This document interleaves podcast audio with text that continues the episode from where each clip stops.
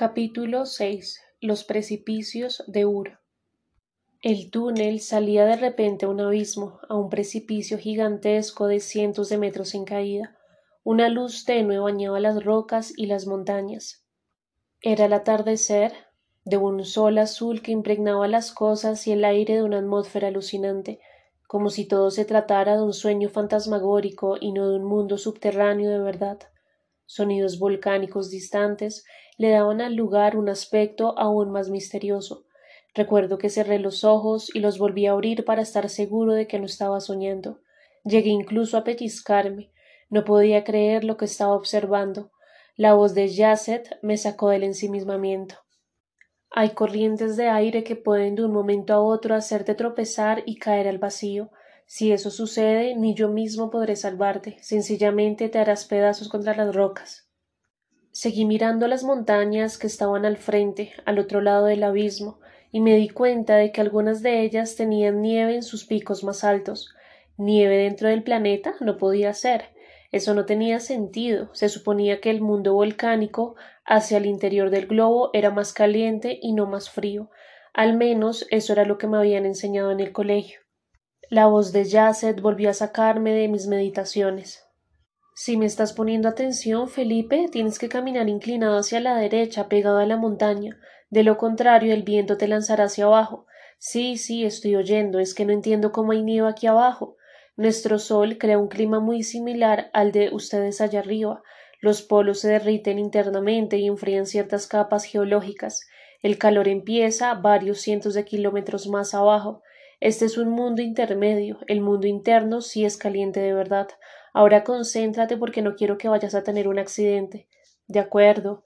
Si el viento se hace muy fuerte, me avisas o me abrazas. Entendido. El camino empezaba a nuestra derecha. Era muy delgado de un metro de ancho a lo sumo. Apenas puse mi mano en el muro, sentí la roca helada, muy fría, como si estuviera tocando una piedra metida en un congelador. Pero yo no sentía frío en mi cuerpo. Quizás la caminata y el ejercicio habían acelerado mi respiración y mi circulación, protegiéndome del frío exterior. Lo cierto es que tenía la nuca y la espalda llenas de sudor, y tal vez por eso mismo era que no estaba tiritando ni suplicando por un saco o una chaqueta. Elvis se hizo detrás de mí y se pegó también a la montaña. Abajo, en las profundidades de ese paisaje abismal, se seguían escuchando esos sonidos volcánicos, como si todo estuviera a punto de explotar en mil pedazos. A los pocos metros de estar descendiendo comprendí las recomendaciones de Yasset. El viento empezó a soplar desde nuestras espaldas hacia el frente y nos sacudió de mala manera. Cada paso había que darlo con sumo cuidado, muy pendiente de no irse hacia adelante y caer al vacío. Noté que Yasset caminaba de un modo extraño, estirando las piernas como si fuera un bailarín deslizándose por un escenario. Lo imité y esa técnica en efecto me dio un poco más de estabilidad. Elvis se pegaba a mí buscando protección porque el viento le empujaba hacia mi cuerpo. En una curva por fin logramos esquivar las corrientes de aire y seguimos bajando con un poco más de tranquilidad. Una hora después, más o menos, Yasset se detuvo en un recodo del camino y extrajo de su abrigo una cantimplora transparente, hecha de un material que parecía una mezcla entre vidrio y plástico. Se podía ver adentro un líquido de un color verde aguamarina. Ten, bebe, me dijo con su sonrisa habitual. Es una pócima de algas que te quitará la sed y el cansancio. Dale también a Elvis. Tomamos hasta saciarnos y enseguida sentí que el cuerpo se inundaba de una fuerza extrema, poderosa, como si acabaran de conectarme a una batería que despidiera hacia mi interior descargas eléctricas que cruzaban mis músculos y mis nervios. Elvis debió sentir lo mismo porque enseguida paró las orejas, ladró varias veces y me miró con los ojos encendidos como si tuvieran las pupilas unas chispas incandescentes. Continuamos con el descenso y pude notar que estábamos cada vez más cerca de llegar a la base del abismo, donde yo creía que corría un río caudaloso. No, en una curva miré de reojo y pude percibir que era una cadena de géiseres, de aguas termales, que despedían un vapor con olor a azufre. No sentía ningún cansancio y estaba lúcido, muy atento, como si todos mis sentidos hubieran multiplicado y refinado hasta el punto de poder detallar el color y la calidad del aire que estábamos respirando. Y aun convencido de que era capaz de percibir cualquier anomalía que sucediera a nuestro alrededor, no me di cuenta de que nuestras espaldas estaban a punto de devorarnos vivos. Fue Yacet el que nos salvó la vida en cuestión de uno o dos segundos saltó sobre mí sobre Elvis y nos abrazó con sus brazos gigantescos, no vi de qué se trataba hasta que pude por entre el cuerpo de Yacet echar un vistazo. Casi me da un infarto, se trataba de un ataque de pterodáctidos prehistóricos, volaban sobre el precipicio en bandada y creían seguramente que nosotros seríamos su almuerzo de ese día. Elvis empezó a gruñir y a ladrar. Eso los aguzó aún más y dieron la vuelta para repetir la embestida. Pude ver sus picos alargados y sus alas de murciélago agitarse entre el vapor que despedían las aguas termales que estaban en la base del valle. Emitían unos chillidos agudos cuyos ecos retumbaban en la profundidad del abismo. Yacet se agarró de la mano y me arrastró camino abajo hasta una hendidura en donde la montaña creaba una protección natural. Los pterodáctilos agitaban las alas enfurecidos y chocaban contra las piedras que sobresalían. Nosotros arrodillados y Elvis acostado a mi lado, no nos movimos hasta estar seguros de que los monstruos habían alejado. Eran pterodáctilos, ¿verdad? pregunté tartamudeando. Los estudié en el colegio, son reptiles voladores prehistóricos. Exactamente, me contestó Yacet. Pero se supone que no son así de grandes. En Europa y en África eran más pequeños. Estos pertenecen a una especie americana que sobrevivió gracias a que migró hacia el mundo subterráneo. ¿Estás bien? ¿Y Elvis? Sí, estamos bien, sin un rasguño. Después del susto continuamos bajando hasta que llegamos a la base de la montaña. A nuestro lado, como yo, ya lo había notado, las aguas azufradas cubrían el lugar de una neblina espesa. El camino se hizo plano y mucho más fácil de seguir. Al fin llegamos a una cenada donde el sendero se adentraba en un prado de color azul oscuro. Toqué el césped y la consistencia era idéntica a la del pasto que yo conocía allá arriba, en la superficie, solo que ese color azul se le quedaba a uno en la mano, como si fuera una tintura o un polvo muy fino que estuviera depositado sobre la planta. Yacet continuaba caminando con ese estilo propio, siempre muy erguido, mirando hacia el frente y con el ceño fruncido, como si fuera un guerrero vigilando el horizonte a la espera de un enemigo. El camino giró aún más hacia la derecha y escuchamos entonces el ruido característico de las olas que chocaban contra la playa. El mar, grité muy entusiasmado. No puede ser. Casi, casi, dijo Yacet. Es el lago Aquarimántima. Tenemos que atravesarlo. Llegamos hasta la orilla del lago y el agua era del mismo color del prado, azul oscuro pero el líquido era tan transparente que se podía ver a través de él. Como la arena no era amarilla sino de un rojo vino tinto, casi sanguinolento a través del agua, el lecho submarino parecía morado. Yo tenía todo el tiempo la sensación de estar alucinando. Caminamos por la playa y ese sol azuloso empezó a esconderse en el horizonte. La noche de ese mundo subterráneo empezó a cubrir la atmósfera con su manto de oscuridad. No recorrimos ni un kilómetro siquiera cuando vimos sobre las aguas la imponencia de un barco muy antiguo. ¿Vamos a navegar? pregunté con cierta dicha contenida, pues nunca me había subido antes en un barco de ese tamaño, solo había montado en unas lanchas pequeñas en alguna de mis vacaciones. Tenemos que atravesar las aguas de Aquarimántima, aseguró Yacet mientras llegábamos a los pies de la embarcación. Pude notar que estaba construida con varas de algo que parecía bambú, o lo que nosotros llamábamos guadua, solo que parecía un material más maleable, más fácil de doblar. La nave tendría unos veinte metros de largo, diez de ancho y unos tres metros de alto. El mástil era de una madera distinta, más fuerte, más firme. Subimos a bordo por un puente de tablas de color verde. Elvis miraba todo muy sorprendido, tan extrañado como yo.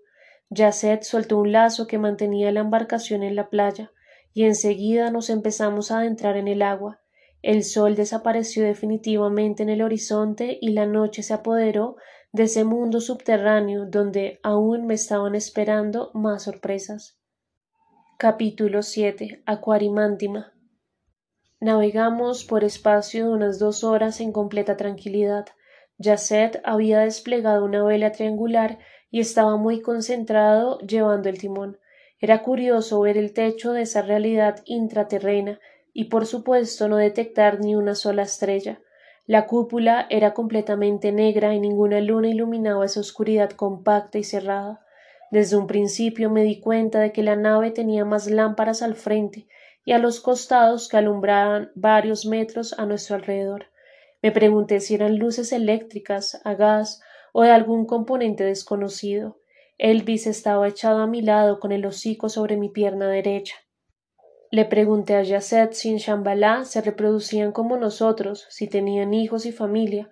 Me respondió que no, que cada uno de ellos vivía cuatrocientos años humanos y que luego dejaba en un laboratorio una especie de órgano interno a partir del cual nacería el nuevo ser. Por eso siempre la población tenía el mismo número y no crecía. No había hombres ni mujeres, todos eran andróginos y no se enamoran ni hacen pareja, le dije sin entender todavía esa forma de organización social. No como ustedes, me respondió él sin soltar el timón de la embarcación. Sentimos un afecto profundo más cercano a la amistad. Vivimos en grupos de varios de nosotros que decidimos compartirlo todo. Los llamamos matrices. En una matriz pueden vivir tres individuos o cuarenta. Es una especie de acuerdo al que llegan sus integrantes y se besan y se tocan como los novios humanos? pregunté yo recordando a Fernández, mi vecina y compañera de colegio, con la que ya nos habíamos besado dos veces en la boca. No, porque no sentimos atracción física, no necesitamos unirnos a otro ser para reproducirnos. Como te expliqué, en cada uno de nosotros está ya el germen del ser que viene. Qué raro. A mí también me parece muy rara la vida de ustedes. Luego me contó que ellos han estado en Shambhala desde el principio del planeta y que son el pueblo original, el primero de todos. Alguna vez salieron a vivir al exterior y se instalaron en lo que antiguamente se llamó la isla de la Atlántida, pero hubo una catástrofe y la isla desapareció. ¿Se hundió? le pregunté mientras sentía la brisa acariciándome el rostro. No, cambió el eje de rotación del planeta y los océanos y la tierra firme se trastocaron por completo, contestó Yasset, con la mirada puesta en la punta de la embarcación. Quedaba en lo que hoy en día es Bolivia en tu mapa, en el corazón de Sudamérica. Nuestros ancestros aprovecharon la ocasión para regresar aquí abajo y dejar a los humanos allá afuera con sus guerras y sus enfrentamientos permanentes. ¿Y hay varias entradas para descender a Shambhala? Las más directas están en Perú y en Bolivia por razones obvias, pues ahí quedaba, como te conté, nuestra antigua civilización, en Pampa, Aullagas y en Tiahuanaco. Es increíble que no hayamos sido capaces de entablar contacto con ustedes, dije pensando en voz alta. Cambió el viento, Felipe, me dijo él con un tono de voz que indicaba cierta alarma. ¿Qué hago? Creo que se avecina una tormenta. Tenemos que prepararnos. Yasset me indicó un rincón de la cabina de mando donde Elvis y yo debíamos quedarnos sentados sin salir a cubierta. El barco empezó a mecerse de un lado para otro. El viento soplaba con fuerza y agitaba la vela hasta casi romperla. Vi que Yasset hacía todo tipo de maniobras para equilibrar la nave e impedir un naufragio. Me pregunté qué pasaría con mi familia si, si yo llegaba a morir en esa aventura subterránea, lejos de todos. Nunca se enterarían de mi muerte y me darían por desaparecido. Mi madre quedaría devastada y muy seguramente culparían a mi tío de mi desaparición. Crucé los dedos y rogué que no fuera a pasar nada por el estilo. Los vientos se convirtieron en un huracán que golpeó la nave con violencia. Abracé a Elvis y lo metí entre mis piernas para protegerlo aún más. La embarcación se bamboleaba y el agua chocaba contra los costados con una fuerza que hacía retumbar el piso y las paredes. Me dije que si se llegaba a inundar la cubierta estábamos perdidos y nos hundiríamos sin remedio. Por fortuna, Yasset se mantenía firme en el timón, y la guadua del barco, resistente y al mismo tiempo ligera, la hacía perfecta para sortear huracanes y tormentas. No te preocupes, el barco no se hundirá, me dijo Yasset, como si acabara de leerme el pensamiento. Al poco rato los vientos cedieron y las olas, que habían alcanzado los tres y cuatro metros de altura, menguaron hasta calmarse por completo. El lago de Aquarimántima volvió a ser ese espacio acogedor y tranquilo que tanta alegría nos había dado cuando lo vimos por primera vez. Nos dimos cuenta de que estábamos empapados de la cabeza a los pies. Yacet también escurría agua por todas partes. Por fortuna el clima era templado y la ropa se nos secaría rápidamente. Iba a ponerme de pie cuando de pronto sentí un golpe brutal en la parte trasera de la nave, como si un bus hubiera perdido los frenos y nos acabara de estrellar. No alcancé a reponerme cuando una segunda embestida nos dejó a Elvis y a mí rodando por el suelo de la cabina. Hay unas correas a tu derecha, Felipe, allá me dijo Yacet señalándome unos cinturones de cuero en un rincón. Amárrate con ellas y abraza bien a Elvis. Obedecí y luego llegaron una tercera y una cuarta y una quinta embestida que casi nos destrozan la nave. Los brazos me dolían de tanta fuerza que estaba haciendo para sostener a Elvis a mi lado. Las correas me pasaban por el pecho y me mantenían sujeto a la embarcación. Es un pliosaurio, dijo Yacet, pero ya lo estamos esquivando. Con mucho esfuerzo logré ponerme de rodillas y mirar hacia atrás. Un monstruo gigantesco, enorme, de unos quince metros de altura, mostraba sus fauces abiertas y gruñía con un sonido ensordecedor. Cada diente era del tamaño de mi regla escolar. Recordé que mi tío me había dicho que en Villa de Leiva, precisamente por haber sido un océano, habían habitado todo tipo de bestias marinas prehistóricas. Nuestro viaje parecía una expedición al pasado. El barco siguió navegando a buen ritmo y dejamos el pliousario rezagado. Me quité las correas y por primera vez en mucho tiempo pude estirar las piernas y ponerme de pie. Qué susto, le confesé a Yacet haciendo referencia al animal del que acabábamos de escapar. La ventaja de este tipo de embarcación es que se acopla bien a los vaivenes y los choques, me dijo él con esa calidez con la que siempre hablaba y el pliosario es infalible con los otros animales, pero con los barcos nunca sabe muy bien qué hacer. El agua se terminó de apaciguar y el viento bajó su velocidad y su contundencia. Una cierta tristeza me embargó. Pensé en mi mamá, sola, enfrentando las infidelidades de mi padre, y por unos segundos me hubiera encantado estar a su lado y fortalecerla, darle ánimos, decirle que ella podría, sin duda, vivir sin él y pensé también en el tío, en sus cuevas y sus manuscritos. Si ya habían reportado mi desaparición, estaría como un loco buscándome por todas partes. Lo peor es que se sentiría culpable, lo cual era una injusticia, pues si yo estaba metido en ese lío no era por él, sino por mí mismo, porque quería comprobarme que yo sí era capaz de enfrentar adversidades, de correr aventuras y de salir airoso de ellas. Algún día sería un hombre y no quería convertirme en un tipo sin carácter, pusilánime y melindroso. Y si lo quería lograr tenía que empezar desde ese mismo momento, atravesando el lago de Aquarimántima para llegar a Shambhala sano y salvo. Un pez que nunca había visto antes empezó a nadar junto a la embarcación, y de vez en cuando sacaba la cabeza y mostraba sus ojos amarillentos. Era muy largo y fuerte, y tenía una dentadura que se abría hacia abajo, como si la parte inferior de la mandíbula no pudiera cerrarse. Es un helicoprión, dijo Yacet desde el timón. Aquí cambian las corrientes y ya lo vamos a dejar atrás. La nave giró hacia la izquierda y como lo había anticipado Yacet, el pez siguió derecho y lo perdimos de vista. Entonces apareció frente a nosotros una playa de color azul fosforescente, y pudimos reconocer allá lejos el follaje de unos árboles y las curvaturas de unos promontorios que indicaban que estábamos prontos a desembarcar. La playa de Lapis Lazuri, afirmó Yacet emitiendo un suspiro. Yo ingenuamente creí que ya lo peor había pasado. Era al revés. Lo peor estaba por llegar.